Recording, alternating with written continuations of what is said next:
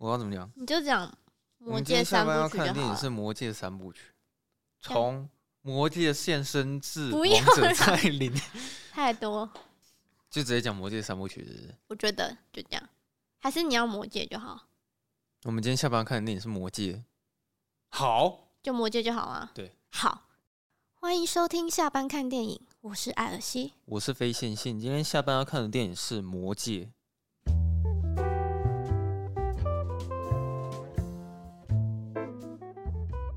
你小时候有看过《魔戒》吗？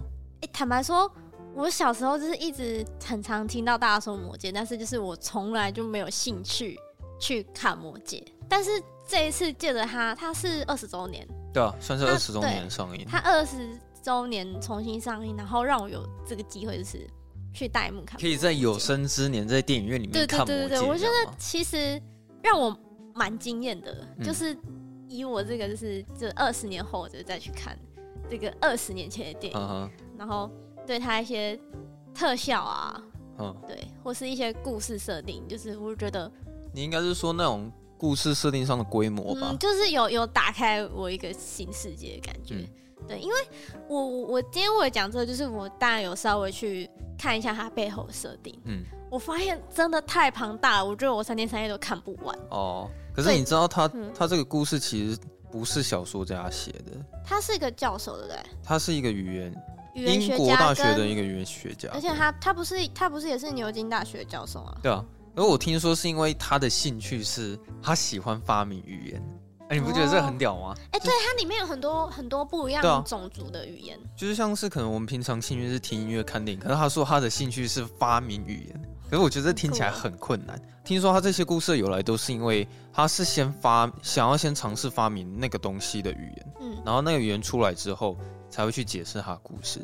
像比如说他可能发明了精灵族的他们的怎么讲话方式是什么，然后才讲说精灵的由来是什么，然后包括矮人也是这样，所以他有点像是从语言然后再延伸出来非常庞大的不同种族的那种故事这样。但其实他这个魔界不算是他的第一个。写的哦，你是说他在之前他就已经写那个哈比人？而而且他的哈比人好像是他算是他在比较小的时候哦，对，比较就是更年轻一点的时候的一个小小的创作。他那个故事主轴是围绕在那个 Bilbo Baggins 的的冒险故事，对。然后魔界算是魔界，其实算是他这个很庞大的一个世界观的一个其中一个冰山一角而已。真的，我去看那个设定，我真的觉得。可是那个他在写出这些东西，好像也是一九五零年或三零年那时候，好像是二战那时候，对啊，没想到在那么古老之前就已经那么厉害的 一个小说家。哎、欸，那你知道其实他不算是真的分成三部曲，就是一个故事。对，他其实是一个故事，然后但是因为那时候战争嘛，啊，缺纸。啊，缺纸，就是纸不够。哦哦，所以他没办法一次印那么多哦，就是、所以他他就是要分分批，就是有点类似这样，第一集、第二集、第三集，也、哦、是这种感觉。我觉得只不过现在听起来是蛮夸张的，那他的故事长到那那个年代也只不够他写。对，所以他他其实没有没有分分什么三三部曲，他其实就是一整本很庞大的故事，这样、嗯、就魔戒这个系列。可是其实我在看的时候，我第一个会想会想要思考的事情是，我不知道我们那种新生代的。或是新一代的小孩，他们在看《魔戒》的时候会有什么样的感觉？因为现在毕竟是二零二一年嘛。你说看过那个漫威的那些？对啊，你可能已经看了一大堆 DC 或是英雄电影，或是现代的那种科幻片，然后你再回去看以前电影，不知道会有什么样的感觉？这样。但其实我在看的时候，我就是看一种怀旧，嗯，就是我会设想说，哇，这是二十年前的时候，就是能有那个年代的《冰与火之歌》这样，有那种技术，然后。就是如果我是二十年前就看的人，嗯、对，虽然二十年前我也才可能才就是很小很小，哦啊，可是我可以想象得到二十年前的人在看《魔戒》的时候，他们应该会觉得那个特效逼真到一个不行。嗯，可是现在在看的时候，依然还是觉得它特效没有到多烂。嗯，真的。对啊，还我还是觉得它的视觉美学都还是蛮精彩。而且我觉得主要是因为它整个这样剧情这样撑起来，其实我觉得视觉算是一种画龙点睛嘛。嗯，就是算把它整个烘托的更应该是更完整。严格来讲，《魔戒》它不是爽片了，嗯，它其实严格来讲，它算是剧情片。对，因为它花了很大的篇幅，就是你都是在看他们在讲话，嗯、然后在疯狂的交代剧情或者是角色上，因为它角色实在是太多了，太多了，嗯，多了。可是我我要讲，就是真的有些比较。没有干嘛一点的那个剧情，不是真的会让人家有点出神哦。就是，所以你在看的时候，你依然还是有觉得有一些地方其实可以剪掉，有一些地方是多余，就是就是太长了。但是我不会觉得那是多余，我我会觉得说他可能就是很想要很忠实的呈现，就是小说里面发生的事情。虽然说电影就是有做一些呃，你说改编或者是改编，就是就是可能可能时间上啊，电影有缩短啊，或者是。一些先后顺序有小小的微调，嗯，对。他因为三个小时啊，所以我会觉得那个以前的人其实是有办法经得起这种片场的，因为毕竟以前那时候还没有那种那么大量的那种快节奏电影，哦，对。可是你会发现，这种电影的发展史下来，过了二十年后。大家其实都很太习惯去看节奏很快的东西，嗯，所以基本上如果你在看《魔戒》的时候，如果你一直期待他们赶快要打架，或是赶快要有一个战争的话，你可能会有点看不太下去。因为其实应该有不少人看《魔戒》看到睡着了，可是我在看第一集的时候，是真的，可能是我太久没有看三个小时的电影，所以我觉得的确是蛮长的。虽然我我可以看门片的，可是我我我也是，我看第一集我也是觉得有点。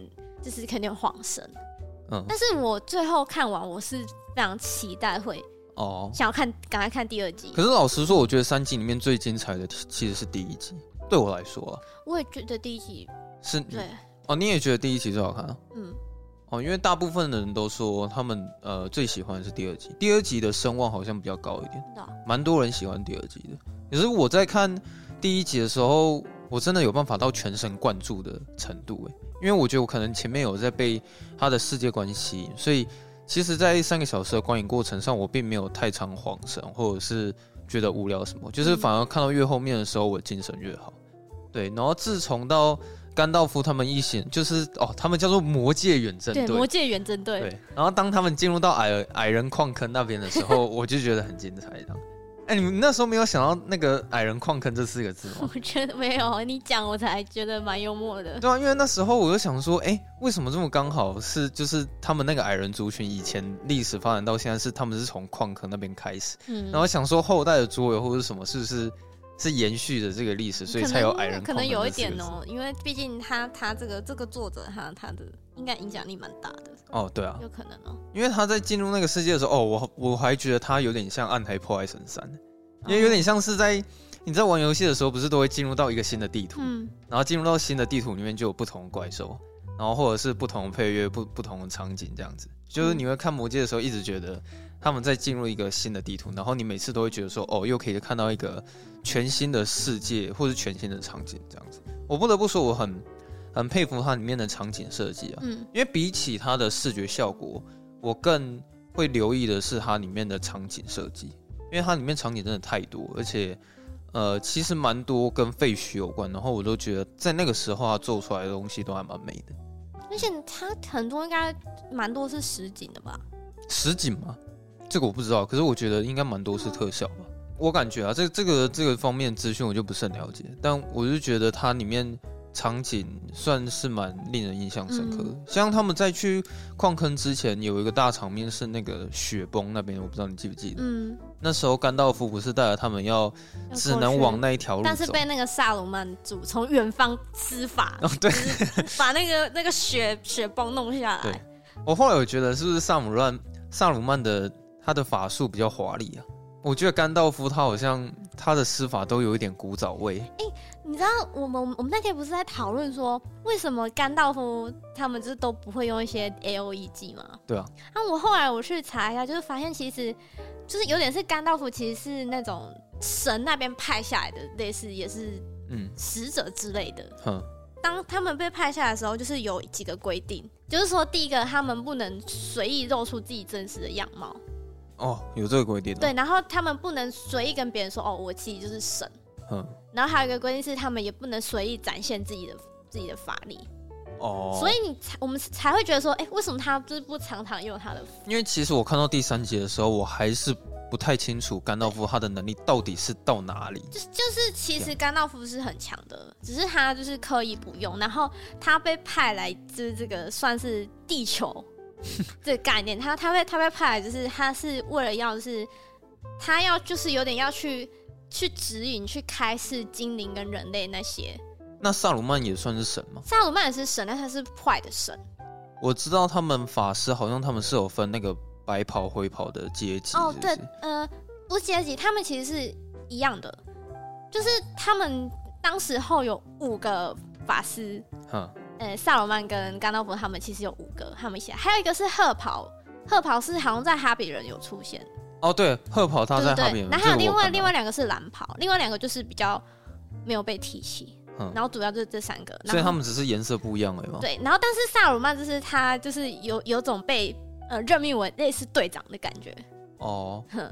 可是我一直都觉得他有阶级制度，是因为第一次甘道夫他死掉的时候他是灰袍，可是他复活的时候他就说他已经是白袍甘道夫了。所以那应该是有。对啊，嗯，他那个颜色应该我觉得应该是有差了。有，就是白袍感觉更高一阶这样子。哦哦，对啊，那这样讲起来，是不是一开始其实是灰袍在打白袍？哎，你不觉得他们第一次看到他们两个法师在打架的时候，很像是在用，很像是用法杖在打那个 WWE 吗？但是，但是我觉得，我觉得他们打的是我，我是觉得没有到很激烈，就是可能我觉得那个特效不够华丽吧，就是那个施法。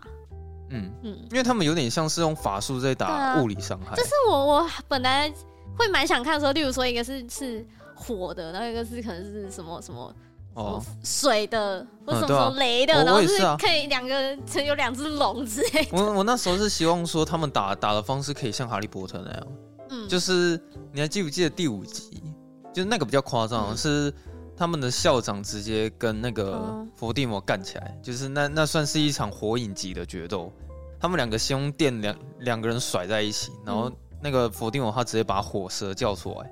然后校长他就用水遁，然后把那个伏地魔整个卷起来，这样。但是其实他们这里的巫师的概念好像跟哈利波特那个哦，他们那个法师对对对，他们他们这个巫师算是他们用的法力算是比较是那种神力哦，一个是巫术，一个是法术，就是比较比比较不是那种魔法 哦，是有点类似那种可能是操控自然界的那种神力。哎，说到法术，我我反而还还记得的会是那个雅文那段吗？哎，对啊，你怎么知道？我跟你讲过吗？没有。哎、欸，我我真的觉得我对那个法术觉得很帅。他他也是他，哦，这真的太复杂。就今年也是有分很多啦。嗯。啊，他刚好是比较厉害一点点，他算是会一点魔法。他那时候好像是在挑衅一群那个戒灵，对啊，他在挑衅一群戒灵的时候，嗯、他那时候是用水遁嘛，然后那个整个过来的时候，好像是都每一个每一泼的水都像是一匹马。欸、但是戒灵是怕水吗？还是怎样？我也不知道，好像也没有怕，因为那时候他挑衅他的时候，他说有种你过来，然后戒灵他就真的过去了。哦，只是他过去的时候，他就施展了他那一招法术，这样。嗯，我觉我觉得那一招还蛮帅的。嗯，对吧？所以精灵也是会魔法的，是不是？就有些会。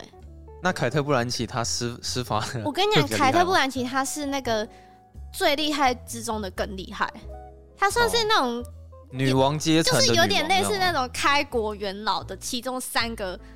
三个精灵的其中一个，因为那个时候不是第一集开头有说，总共有有几枚？九枚，三三三加七加九是多少？哦，三加七加十九，十九枚。这这这个有加至尊魔戒不加？还没加至尊魔戒，那就是加了之后就二十个魔戒。反正就是十九了，但不是有三个是给三个精灵吗？对啊，啊，其中一个就是那个凯特·布兰奇。啊，只是说他是那三个里面又的那个领导这样子。嗯，他应该不算领导，他们三个应该算是平起平坐吧。那、啊、我们在电影里面只有看到就是三只其中一只而已。对，就是除了一开始有出现一下，哼，就是最最前面就是有点在讲故事那边，就是讲到说哦，有三枚戒指。在经理手上了，那边有带过。哎、其实我蛮喜欢他那个前面讲故事，我也蛮喜欢的。就是他那个有你在看电影的时候，有点像是在翻那个故事书。嗯，对，就是他可能是有一个说书人一页一页，然后再告诉你。而且他那个讲故事的声音是不是就是凯特布兰奇？是凯特布兰奇，他一直以来都是他在讲故事。嗯，对啊。其实我后来觉得《魔戒》它那个主轴剧情其实蛮简单的，他没有我想象中，因为他的主轴其实就是在讲说，曾经那个索伦嘛，嗯，他自己打造了十九枚的戒指，然后他又额外私底下偷偷打造至尊魔戒，对，然后那个至尊魔戒可以统治，他是为了要统治其他十九枚，就是他对，对他那个至尊魔戒，他可以感应其他十九枚，对。对，就是你戴那些其他的戒指的人，就是都会被那个。戴魔戒的这个感应到，可是它里面有一个画面，我一直觉得有一点突兀，是那时候是有一个艾希朵的子孙吗？反正就是艾希朵血统的，他对索隆挥了一剑之后，他就把其中一手其中一只手砍下来，然后索伦就被毁掉了。可是你不觉得那边会觉得说，哈，他就这样打败索伦的感觉吗？因为他那时候索伦出来很强，他不是一个人，然后单挑所有大军，然后他随便挥他的锤子都打得赢。可是我那时候。我想说，他只是对索伦挥一刀而已，然后他一只手就断了。可是他手断了，不是单纯就断一只手，他是整个人都被毁掉。没有，他其实没有被毁掉，他是他的法力，应该说他的肉身。哦，对，他的肉身被毁掉，哦，所以他不能没有魔戒。他一旦失去那个魔戒，他就等于这个这个设定我就没有查那么清楚了。哦，对，但是我我我看到的是他好像是他的肉身就是会不见了。嗯。然后反正他砍下他那只手之后，他那个魔戒一开始他是先掉在某个地方，然后被咕噜捡走。不是不是是是，先被艾希朵。啊对啊，被艾希朵先拿走。然后，然后艾希朵那时候不是就是他们不是要要那个艾龙王，艾龙就是那个雅文的爸爸。嗯，那个也是经哦，对，那好像是第三集演出来的吗？第三集才他第三集才揭晓说，其实他曾经想要毁掉。那是第二集啊，第三集我忘记了。对对，要毁掉，然后但是那个艾希朵他就被诱被魔界诱惑。对对，然后反正后来是呃，他们是说魔界他有自己的意识，嗯，所以是魔界他自己抛弃了艾希朵。哦，有人这样讲。对，然后艾希朵好像就是在河边被被那个那个叫什么什么兽人。半兽人，嗯，好，反正艾希朵就死掉了，然后对，就是就像你说的，被魔界后来沉到河底，沉到河里，然后被咕噜捡走。嗯哎、欸，那边我倒蛮喜欢，那个旁白就不是说什么什么，就是从此没有人知道魔界的下落，然后历史变成了传说，传说变成了神话。哦，你说他最后收尾了，他他对他他他他说就是直到某一天，就是有一个意外的人，就是。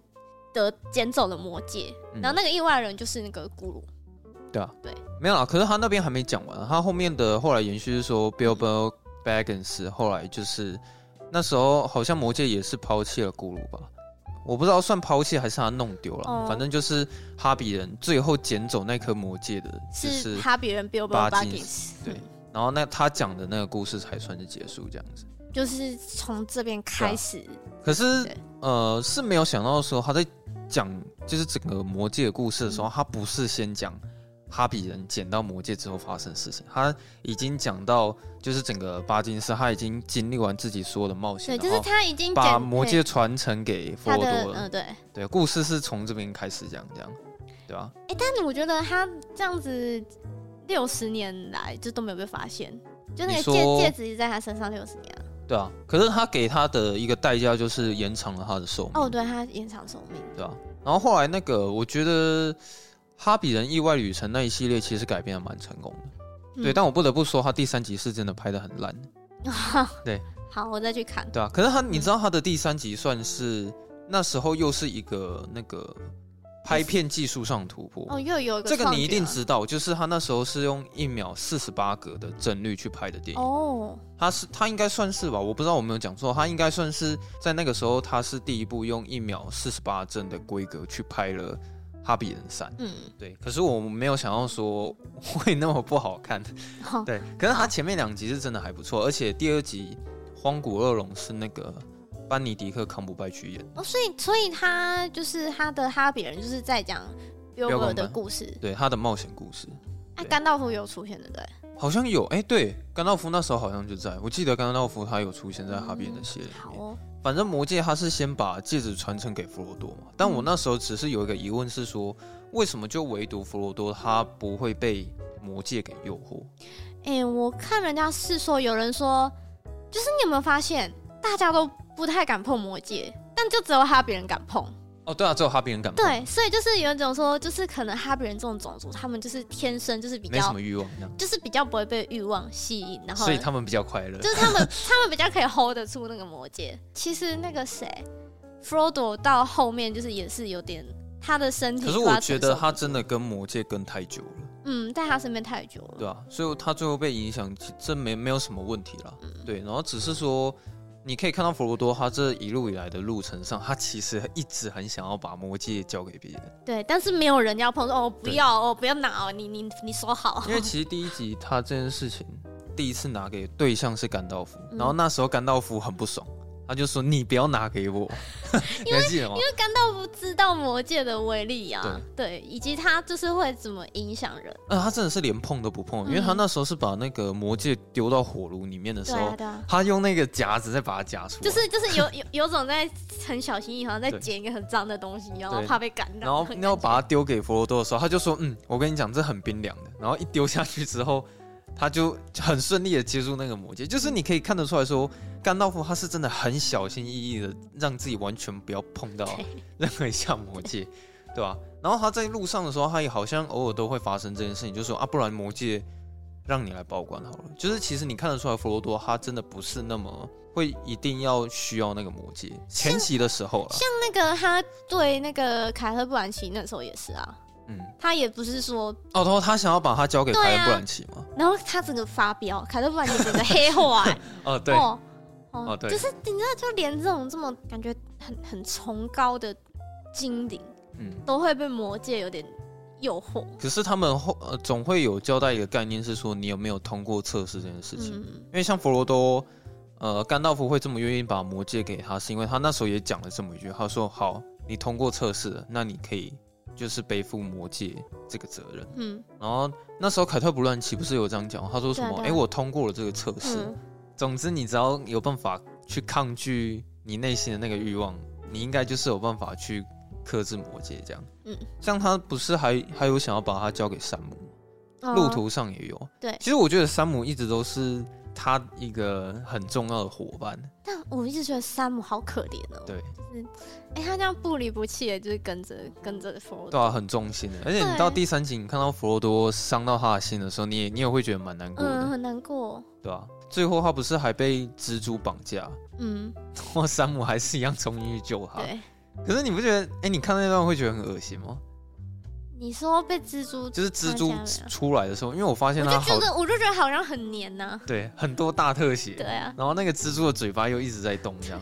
可是我那时候看得出来，其实那个都都是道具啦，嗯、但是是还看起来是还蛮不舒服的。嗯、我另外想讲是那个半兽人，对啊，其实我觉得以前魔界他在里面设计的半兽人，我觉得没有到很好看。哦。就没有我的意思，不是说外表这个东西，就是。半兽人当然是长得丑的，嗯，只是说我是说他在设计上这个的，因为像我觉得魔兽里面的半兽人就很好看，哦是啊，对啊，我我自己觉得啦。那其其实半兽人就是误入歧途的精灵嘛，我看好像是。他以前不是人类哦，是精灵。是他是精灵变的。哦，嗯、这样子、哦。半兽人是精灵变的，就是算是歪掉的精灵，被邪恶力量诱惑的精灵之类的。半兽人后来是他是被那个萨鲁曼控制的，对吧？对，但是但是萨鲁曼他造的那个大军叫做强兽人，然后好像强兽人好像又是半兽人跟一个也是很强的，一也是一个种族这样子。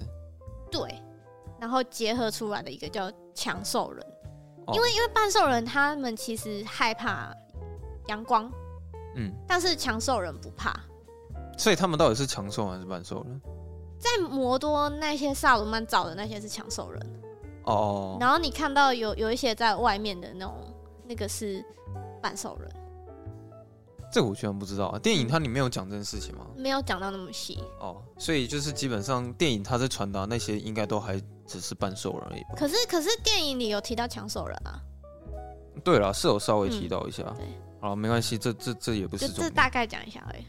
嗯唯一没有聊到的种族就是矮人嘛，矮人，矮经历 啊，对啊，哎、欸，我其实蛮喜欢他，我也蛮喜欢他，他还蛮可爱的，对他很可爱，对啊，像他第一集的时候，他不是去那个矿坑里面，然后他不是有一段是他要想办法跳跃一个阶梯，嗯，对，然后后来他就说所有人都不能碰矮人，就所有人都不能丢矮人，对，然后他要自己跳，然后后来他跳过去之后，他就说，哎、欸，不要抓我的胡子。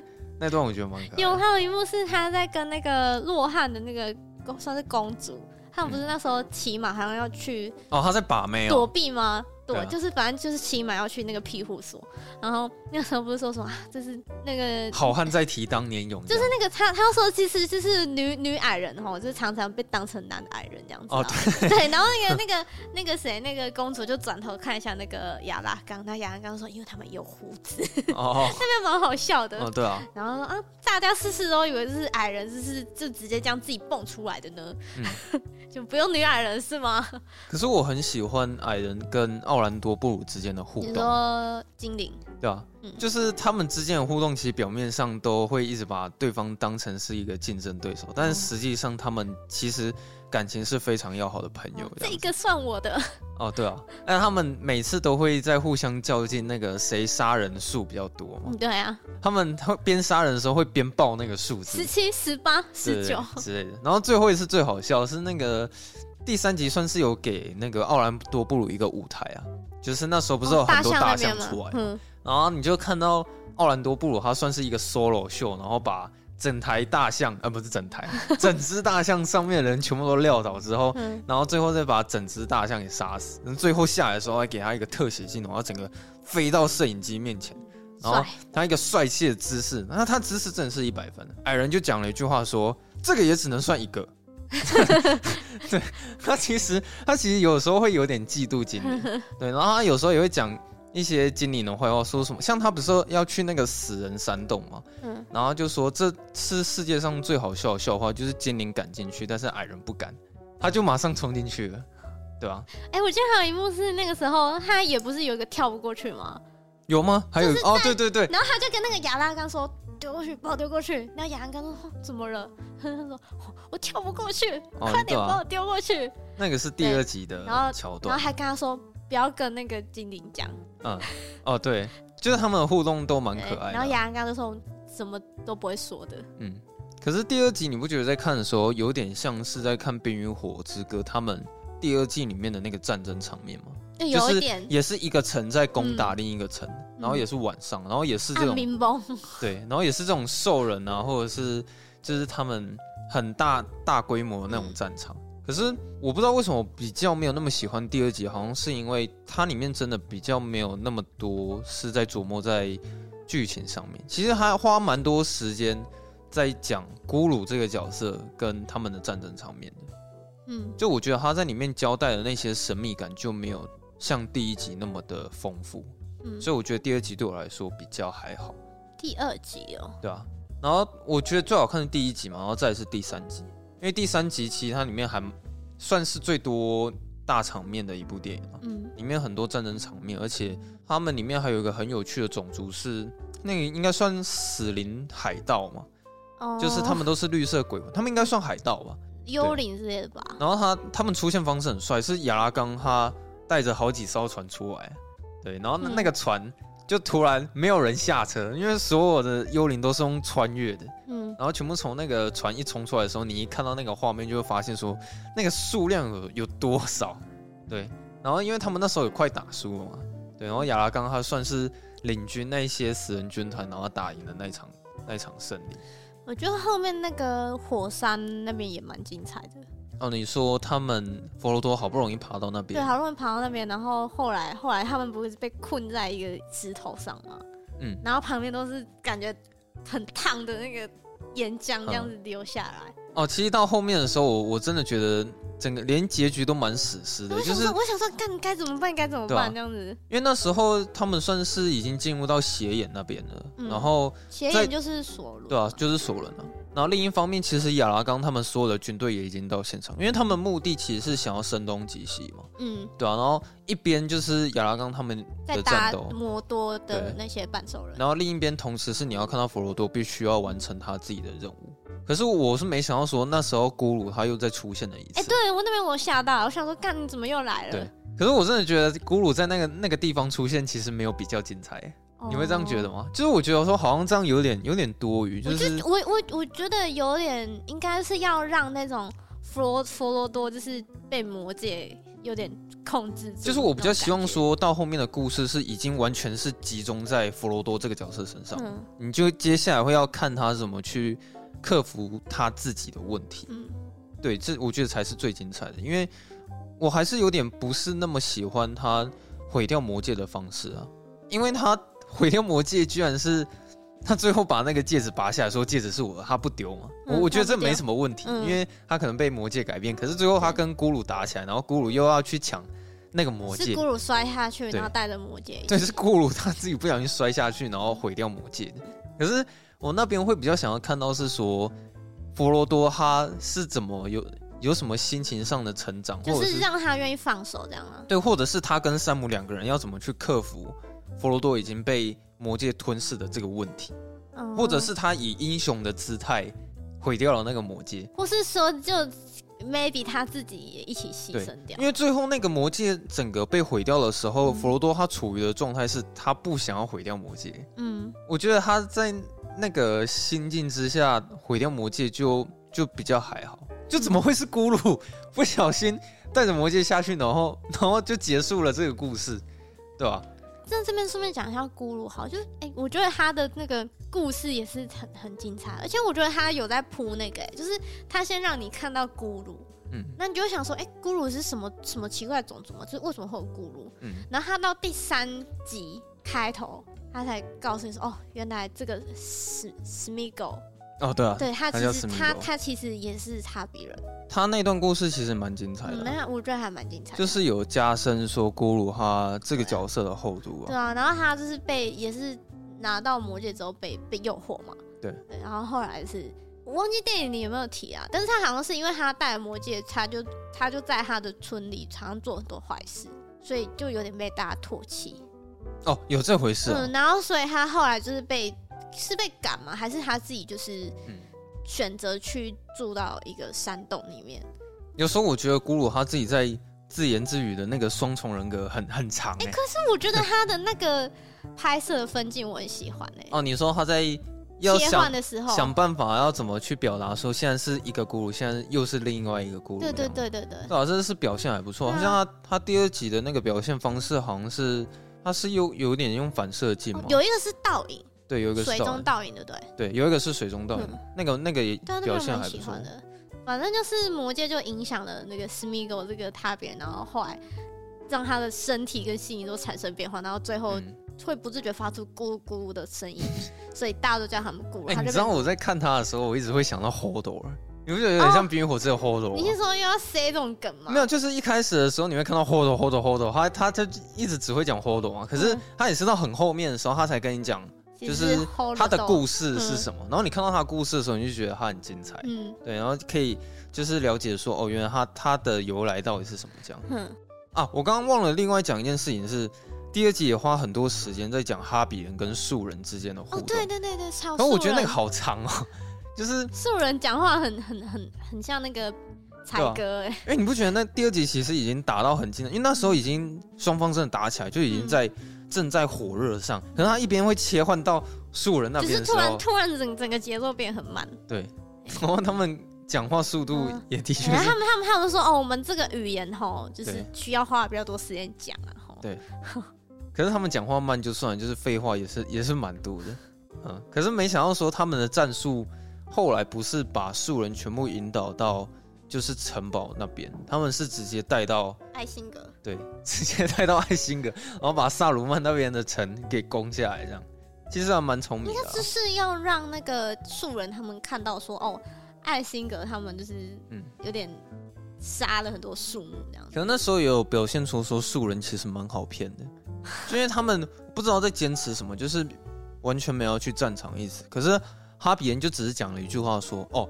说不定最危险的地方就是最安全的地方啊！我又那么小只，所以我应该可以一个人溜进去。然后树人就说：“啊，你说的太有道理了，我们马上去爱心阁。”这样 你很毛病吗？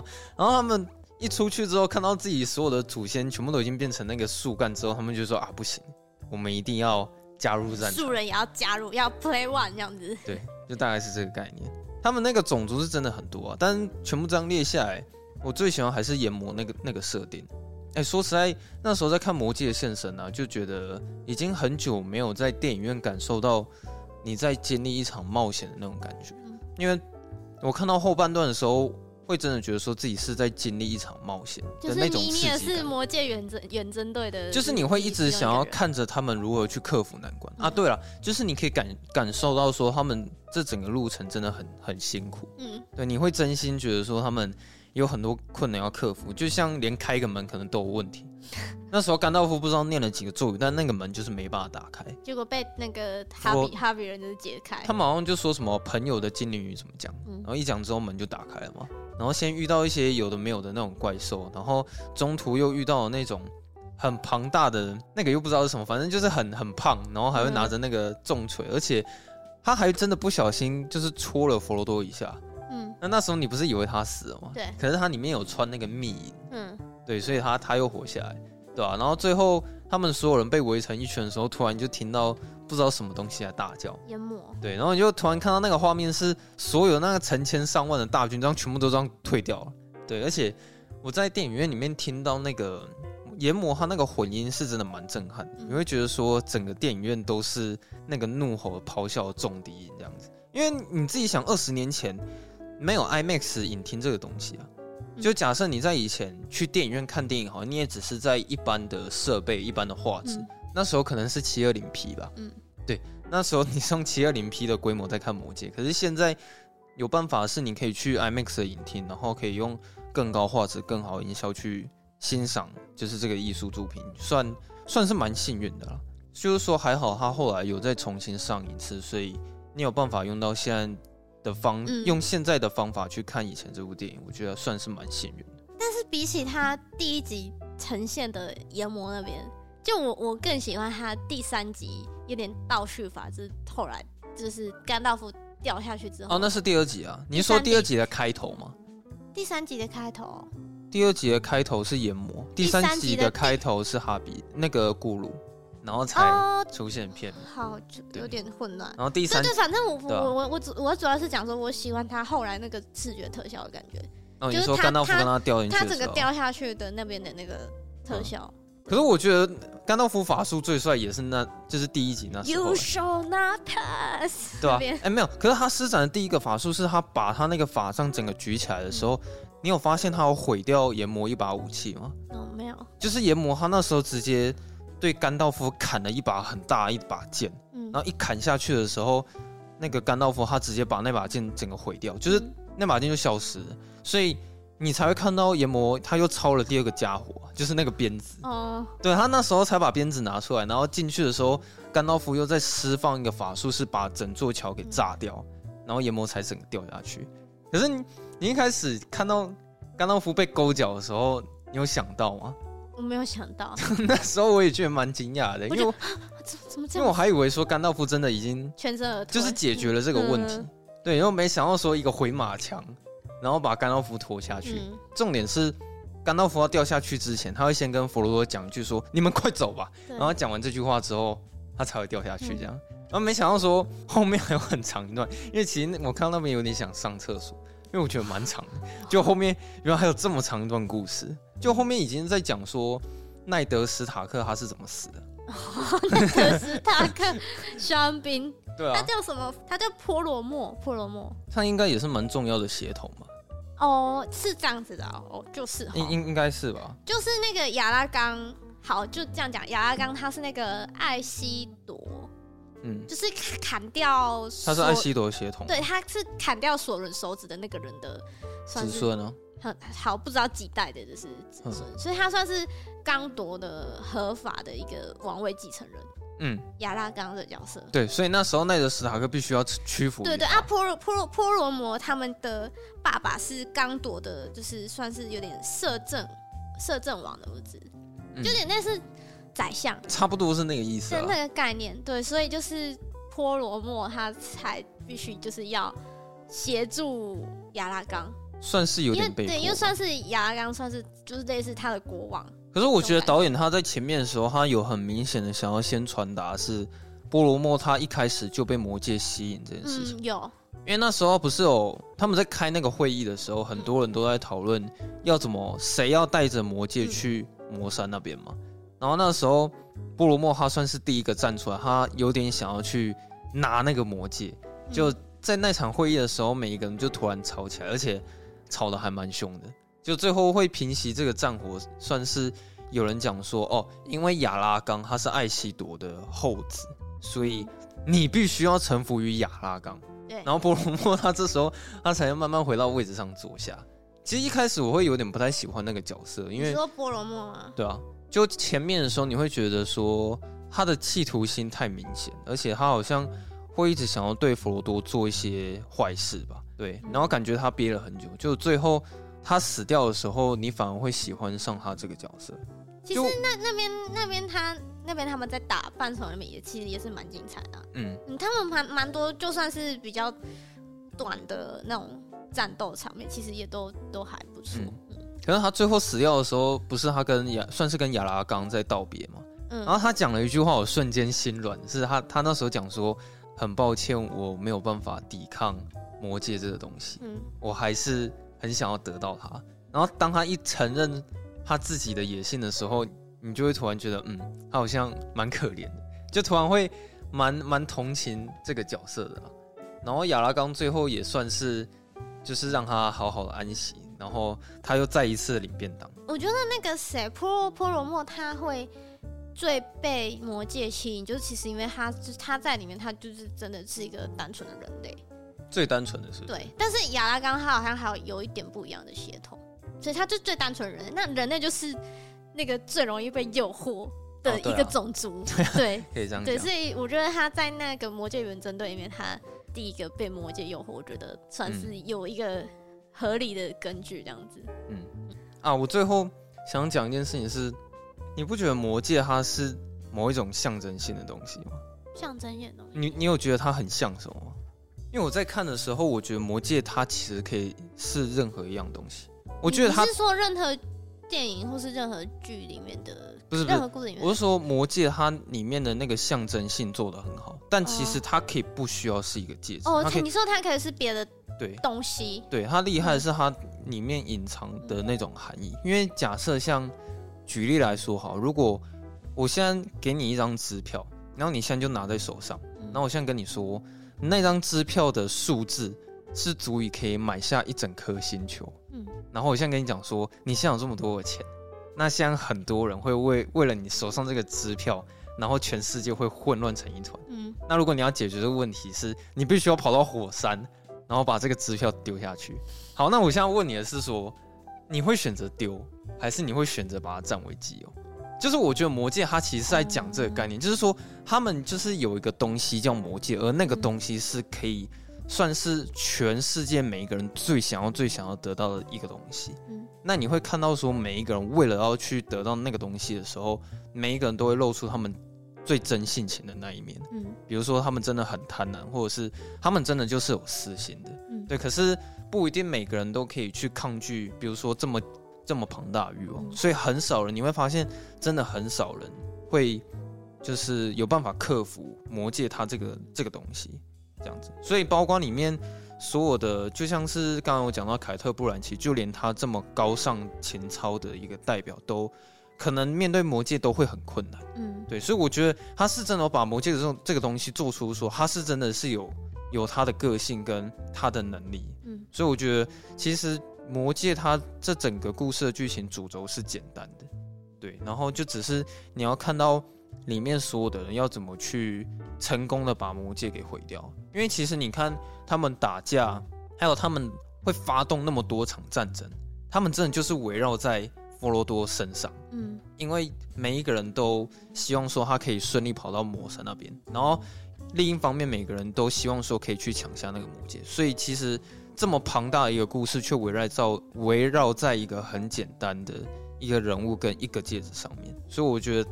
这整个故事都蛮简单，也蛮精彩的，但不得不说，他最后结局真的是做有点太长了。哦，你说我我我本来我本来想说他会停在那个佛多在写那个，就是在故。你说最后签名说，哎，也不是签名，就是他有翻到加，加上他自己的名字巴金斯这个名字，然后他盖上书的时候，对我本来想说就结束对、嗯、对。其实我觉得他比较多的地方是佛罗多最后要选择离开那边。嗯。因为我后来好像有听别人说，他那个意思好像是在讲佛罗多已经死掉了。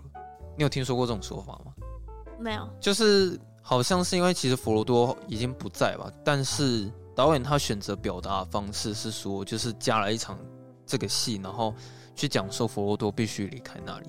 对，但其实意真正的意识上好像是佛罗多已经死了。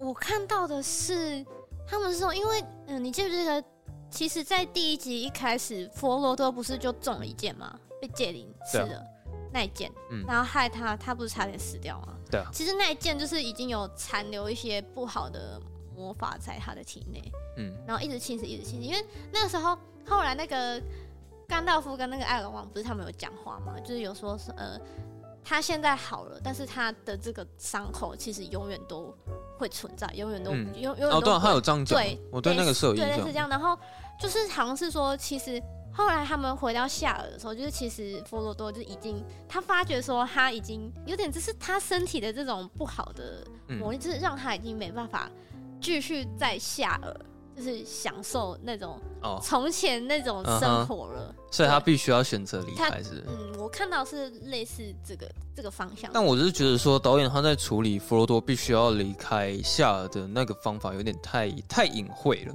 嗯，因为当他真的是很难很难看得出来说，就是为什么会有这个桥段？为什么为什么他要选择离开？他不是好好的吗？而且最后结局收尾的方式，居然是收在山姆他就是结婚生子，然后最后把门关上的那一个画面。那我心里就想说，嗯，这么大规模的一个史诗故事，最后收尾是收在山姆他已经成家立业，然后关上了那一扇门结束，这样就觉得哦，好像算是蛮蛮单纯的一个收尾。嗯。因为我真的觉得他在前面，对啊，就像你讲，可能翻完书把它盖上的时候，其实我觉得在那边结束应该就差不多。就上面就有就写那个名字是那个有 Bilbo Baggins 跟 Frodo Baggins，就是共同写这个作品。对啊，我也我也这样觉得啊，因为后面的结局真的有点做太长。其实结局的前一场戏，我觉得也蛮感性的。那边我其实有点想哭，是他们那时候已经从火山口那边逃出来，嗯、然后他们一直彼此在。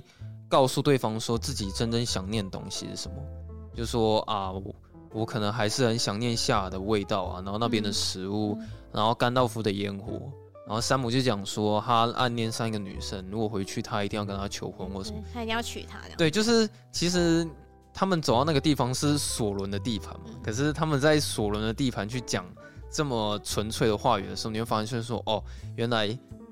大家所思念的幸福，永远都是这些小事情，因为包括其他电影，我觉得好像也都是在讲这件事情。他们总是在回味自己家乡的时候，都是那些最简单的东西，就是很不为主、不足、不为主道、不足为道、微不足道。帮我剪掉。好，微不足道的小东西，就像是铁木行动不也是这样子吗？因为他在里面关那么久，然后他说他最想念的东西还是家里的番茄院子。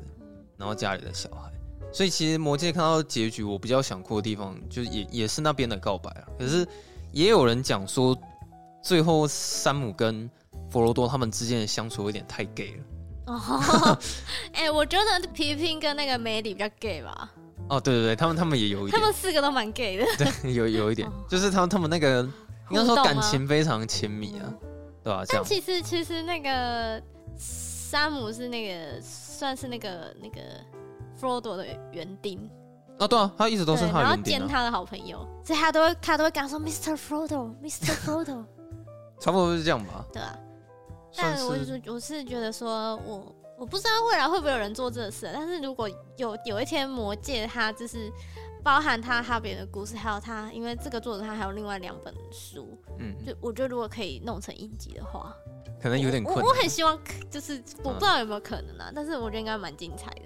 哦，对啊，应该是会蛮。我觉得他做他如果做影集会很精彩，因为毕竟他这么、嗯、这么多种族，然后这么多庞大的世界观的很多支线故事，就是如果用影集的话，应该会很精彩。哎、欸，我是真心觉得我第一次看电影这么像是在看影集，嗯、因为我连续三天都去原版的 IMAX 看魔戒。你连续看三天哦？对，然后连续三天都一样是七点的场次。然后一次就是三个小时，好长的影集。就就是我第一次会觉得说，哦，我是在看三个小时的影集啊，只是说这个影集它就只有三集而已。嗯，那好了，如果是以这个片长拆开来的话，应该总共也是十集差不多。差不多啊，因为全长加起来是九个小时二十分嘛，嗯，对吧？那你这样拆开来也差不多是十集的长度。嗯，只是说，毕竟电影它在撰写剧本的那个曲线跟影集不一样，所以即使是三个小时的电影跟三个小时的影集，还是有很大的差别。嗯、那我觉得他在三个小时的电影剧情的撰写，就是那个曲线上面其实是成功的嘛，嗯、就是他是有抓好到每每每一个每一集每一集都有一个主，就是他每一集都一定会有大场面，一定会有战争，嗯，然后也一定会交代一些角色或者是里面的设定，包括他们比较感性的那一面，就是我觉得他都有在。拿捏那个时间的尺的尺度，他拿捏的都还算蛮恰当的。嗯、然后第三集他有获得奥斯卡蛮多的青睐了，嗯、对，就没想到居然是十一项的提名，然后十一项的获奖，对，超屌。那时候我看到的时候也觉得蛮屌，应该历史上好像没有，应该是没有人可以破这个全包吗？百分之百的记录啊，包色，对，包奖。因为我只记得。好像比如说《阿凡达》还是《铁达尼号》，他们是入围十一项还是十三项？像班杰明好像也是入围十几项，但就唯独《魔戒》是得奖率百分之百啊，有入围一定得奖。哇塞！对啊，可是我，我就是觉得说，很明显，其实那些演艺学院的人，他们不是在给第三集奖项，他们是在给《魔戒》这三集整体下来的一个肯定。对，所以我是觉得说，可以了解到。他们那一届为什么会把所有奖项都颁给魔界了？对吧？毕竟算是他们那时候的一个创始。而且你知道，自从那一次之后，就算是后来又开启了一个新的篇章，这样子。对啊，就是后来有很多电影会想要就是模仿魔界。从魔界的电影出来之后，开始有很多很烂的那种科幻片，就是因为其实很多人都会想再打造一次像魔界这种规模的东西。嗯、可是这个东西是一直到。有一天《冰与火之歌》出来，你才真的有感觉到说，哦，它就是真的是一个影集版的《魔戒》，嗯，然后它也是真的蛮长的，对，然后它也是真的是蛮好看的，不论是最后一季的，难免是会不小心联想到哈，因为那个那个背景的设定，对啊，就是那个中世纪的感觉啊，因为能有不一样种族，成功的案例其实没有到很多了，嗯，而且也不是有那么多人有那个胆量跟金额敢去尝试这个题材。然后像最近的话，最近比较这种中世纪的，不是猎魔士，猎魔士我不知道算不算，但近期真的好像比较成功的就走冰与火，除了最后一季啊。哎，有最后一季吗？哦，对，好像没有。好，好，然后就是总 总结一下，就是嗯，魔戒，我觉得真的是看一个很怀旧、很史诗。嗯的感觉，就包含他的音乐也都很史诗这样。哦，不过说实在，他有时候音乐真的太大声哦，你会觉得太大声吗？啊。哦，汉斯季默那个都算小声，好不好？魔戒这个真的是蛮大声的，就是而且它里面很多配乐都会有那种天使和声，你知道吗？就是那种很多和声。它的它的配乐不是那种很史诗感、很壮烈。嗯，就是那种像你说的，就有那种天使，就是感觉就是会有那种精灵窜出来这样这种感觉，就是很你可以听得出来有很大量的合唱团在、嗯、在唱那个原声带，对 对对，的感觉。然后它里面有一些音效，我也觉得有点太刺耳了，像那个芥末，它出来，它不是会一直撕那个它的尖叫声吗？哦，对，可能因为它那个音量真的是颇大声的，所以在电影院里面看的时候会会发现蛮刺耳的。我我昨天在在家里就是稍微复习下魔戒的时候，你知道我真的很困扰，是我那个音响我开大太大声的话，那个它的那个音效跟那个配乐就是你知道就会太大声。哦，是会有，你是说有点破音还是有点太大声？太大声，然后我就怕吵到人。可是我如果又不大声一点，他讲话又很小声。哦哦，对啊，可能是那时候混音没有没有，可能是那时候混音还没有混到很很恰当啊，这样。可是你可以感觉得出来，二十年前的。就是科幻片跟二十年后，其实好莱坞他们那边的视觉效果是真的有很大的进步。因为像有一次你看到《魔兽》那部电影，好了，哇，那里面那个视觉真的是又到另一个境界。嗯。然后像近期，比如说《银翼杀手二零四九》，好了，你会觉得说视觉又到了一个新的篇章。就是我发现它这就是他们好莱坞的这种技术层面的东西，他们进步下去的速度有点超乎想象快，而且好像。真的没有尽头，就是会一直一直往前下去。但我还是会比较感叹的是说，二十年前他们拍出了《魔戒》，但是过了二十年后，台湾基本上还是没办法拍出这种东西啊。因为二十年前台湾拍不出来就算了，可是现在已经经过了二十年后了，对。但是现在台湾还是比较少会去摸科幻片这个题材，就期待吧。对啊，就是在期待二十年后台湾会不会。就是有拍出比较庞大的科幻片吧。反正我觉得就差不多这样吧。然后我觉得之后有时间，我会想要再去更深入理解他的这些世世界观。其实之后可以聊一下哈比人。然后之后好。对啊，因为他是真的很值得去二刷的作品，我觉得。我觉得我们今天是一直要结尾，然后结不了。好，我们今天就这样。想要有话，我不讲不讲。谢谢大家。好了，那我们今天就就我觉得就这样子哦。对。然后。在这边小小的发挥一下这个、这个这个节目非常非常小小的影响，就是希望大家是可以就是勤洗手、戴口罩这样子。哦，原来我们这个频道有要传达这个理念是不是？不是，就是、呃、那我觉得很棒啊。没有，就是其实这是我一直很想做的事情，就是我就是做做这个频频道有有很很多个理由跟很很很多个想要达成的。那其中一个是就是虽然我们现在可能没有什么影响力啊，对，但就是就是希望。嗯，好，就勤洗手、戴口罩啊，废废话太多，可以可以，好，就就这样哦，可以啊可以啊，就希望啊，那我也要讲一句，就希望大家勤洗手、戴口罩，好不好？好烦哦，我我也有我也有表达。好啦，那就是今天就这样子哦，那我们就下周和下班见喽，拜拜，拜拜。